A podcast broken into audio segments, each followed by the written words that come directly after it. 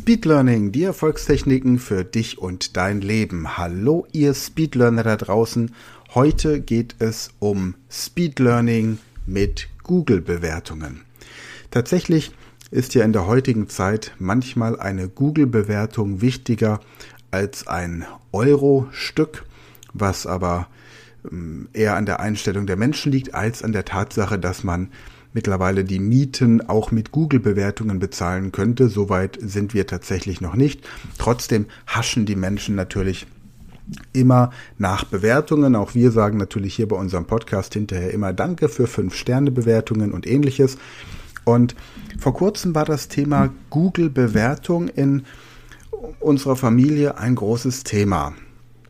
Denn meine Frau betreibt eine Praxis in Mainz, sie ist Logopädin und hat sich bislang nie groß um Google-Bewertungen geschert.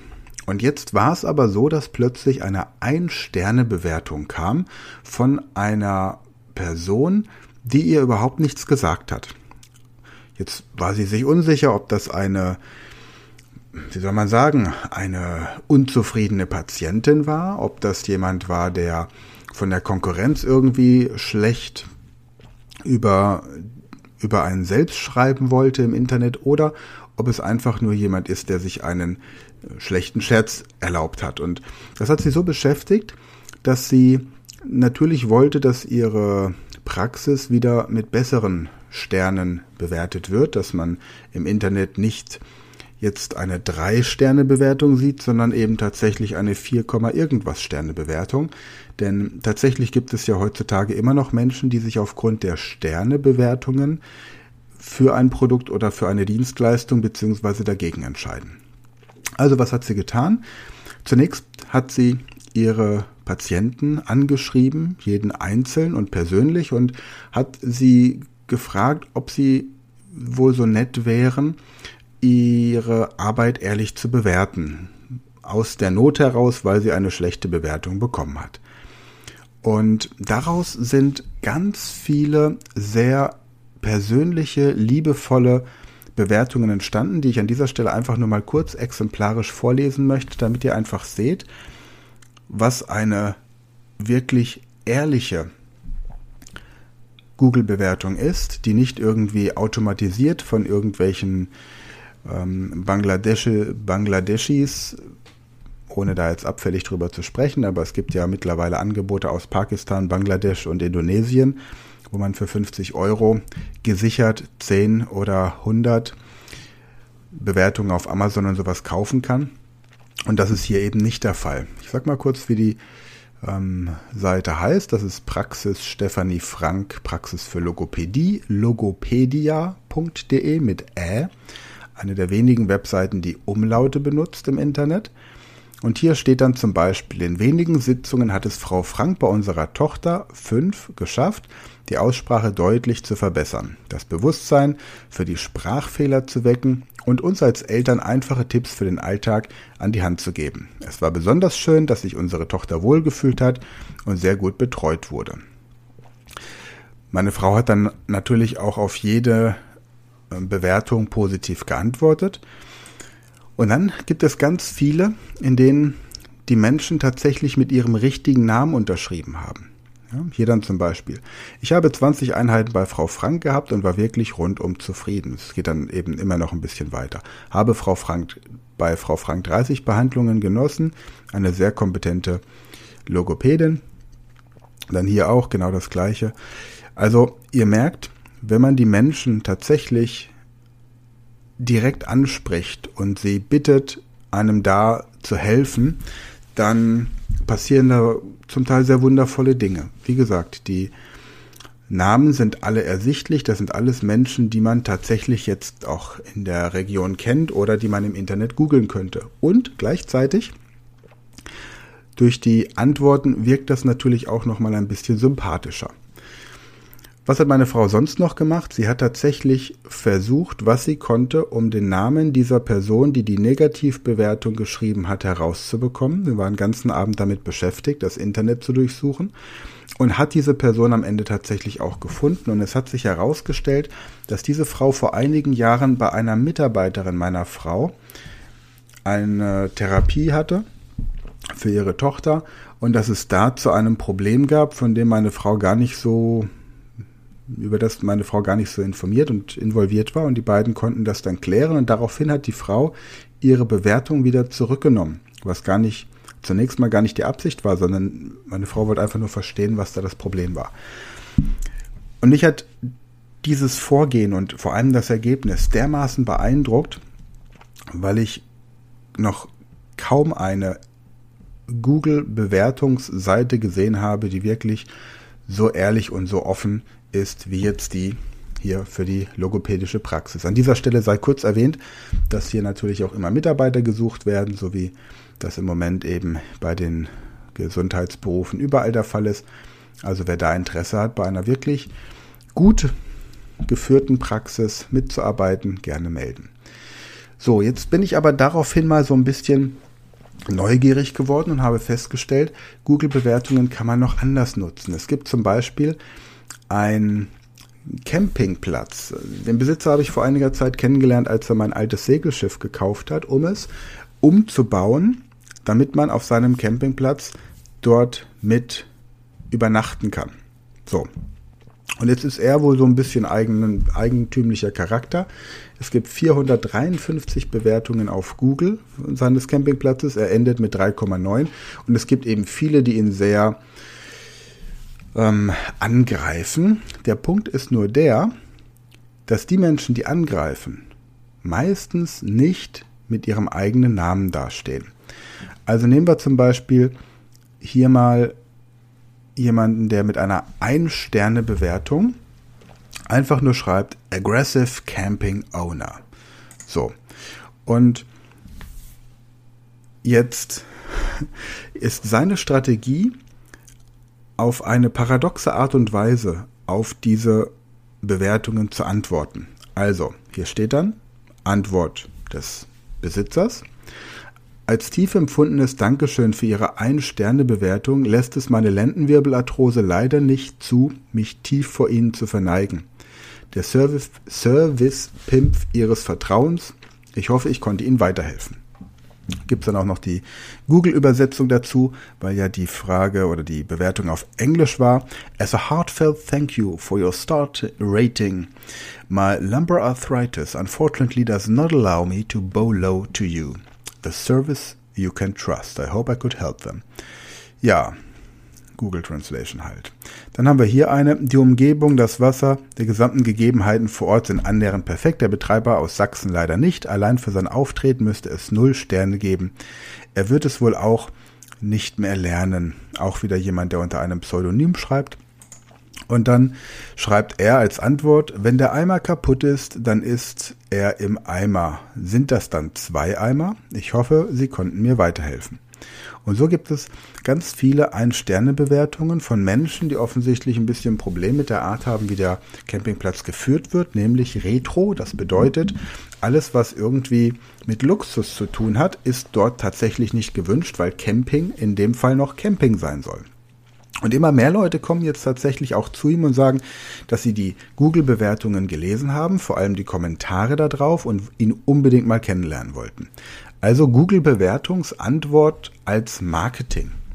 Im ersten Fall, wir haben also eine negative Google Bewertung und der Lernprozess ist zu lernen, wie man diese negative Google Bewertung in etwas Positives umwandelt, nämlich durch Kontakt zu seinen Patienten oder seinen Kunden, um dann entsprechend positives Feedback zu bekommen.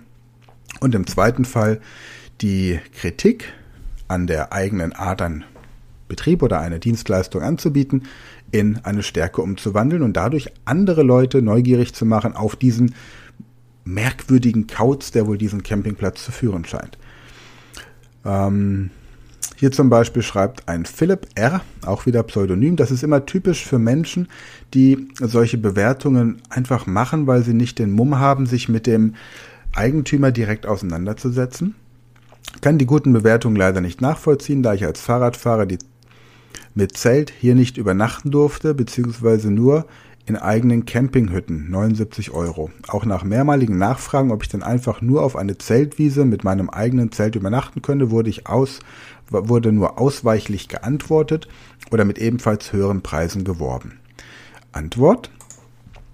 Hallo lieber Philipp, du bewertest hier den Falschen. Ich nehme mal an, du warst auf Camping Möwe in Kasel. Dies ist etwa ein Kilometer von mir entfernt. Bei mir kostet eine Hütte 25 Euro und natürlich hättest du mit eigenem Zelt für 20 Euro übernachten können. Auch natürlich für sie einen Spruch. Bist du in ein Weinfass eingeschlossen, trinke langsam, sonst bist du schnell besoffen. Ich hoffe, ich konnte Ihnen weiterhelfen. Er hat mir übrigens erzählt, dass er diese Antworten immer bei, mit seinem besten Freund bei einem guten Glas Whisky verfasst. Von daher, ähm, ja. Und dann noch ein drittes Beispiel. Dieses Mal geht es um Bewertungen bei einem großen Online-Kaufhaus. Ich sage mal den Namen nicht. Es fängt mit A an und hört mit DE auf. Und zwar geht es Ursprünglich ging es um das Wenger Giant Taschenmesser, das offensichtlich sehr, sehr groß ist.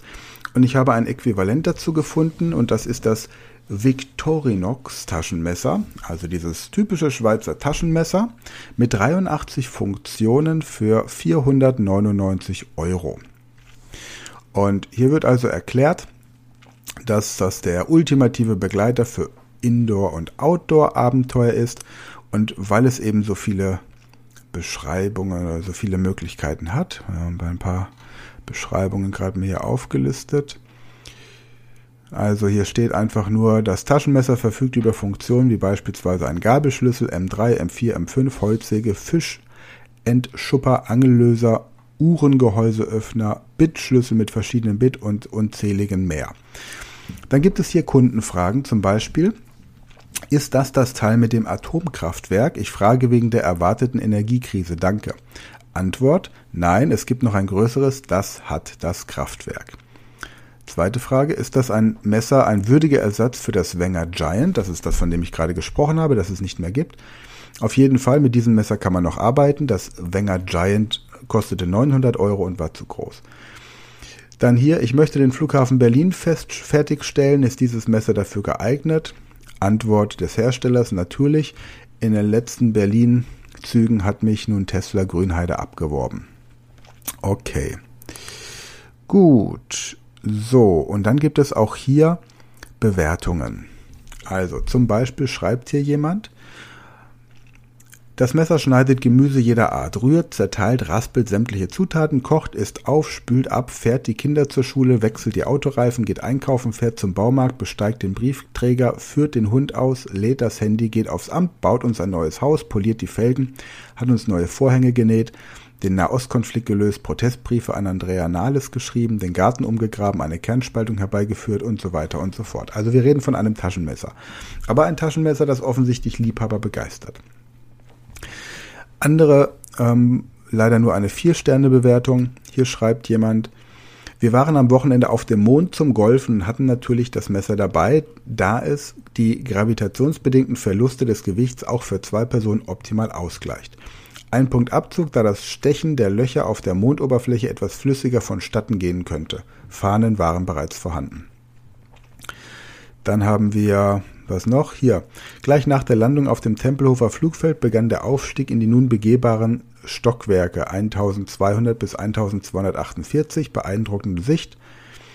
Victorinox will alles, kann alles, auch Hochdeutsch.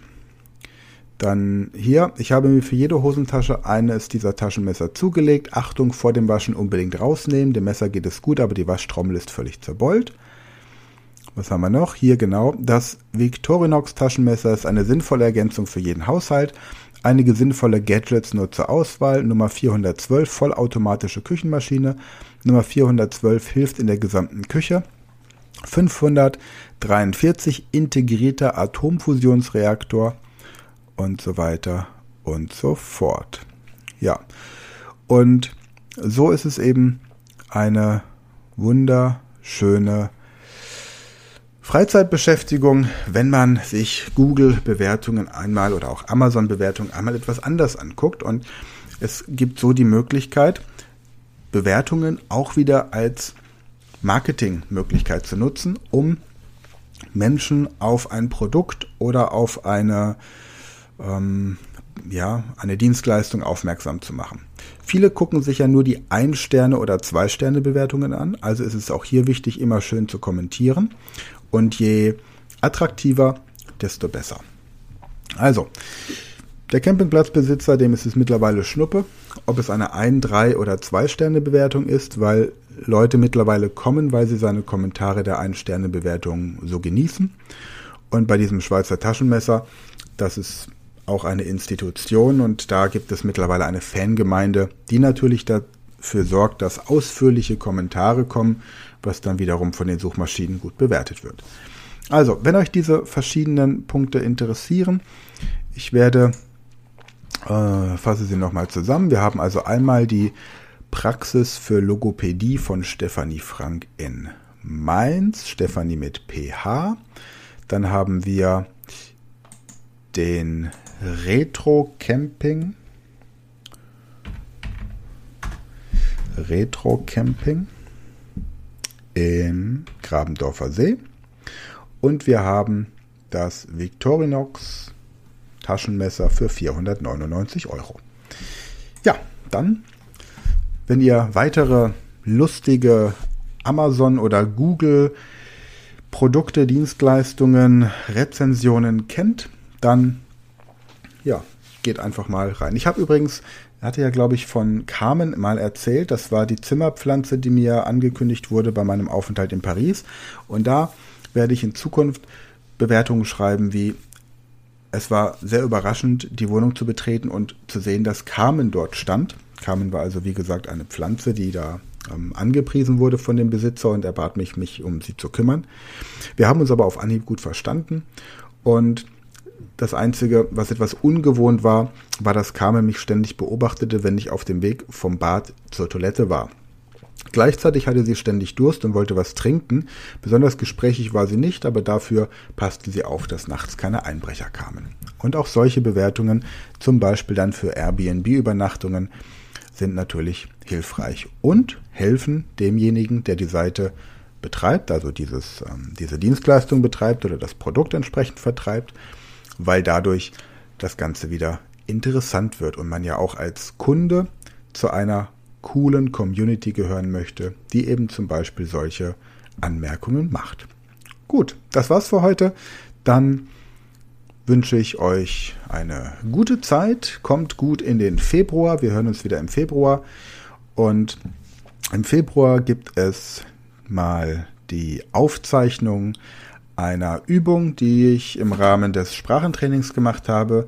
Und zwar lernen wir 80 Verben in 60 Minuten. Dann bis dahin viel Spaß.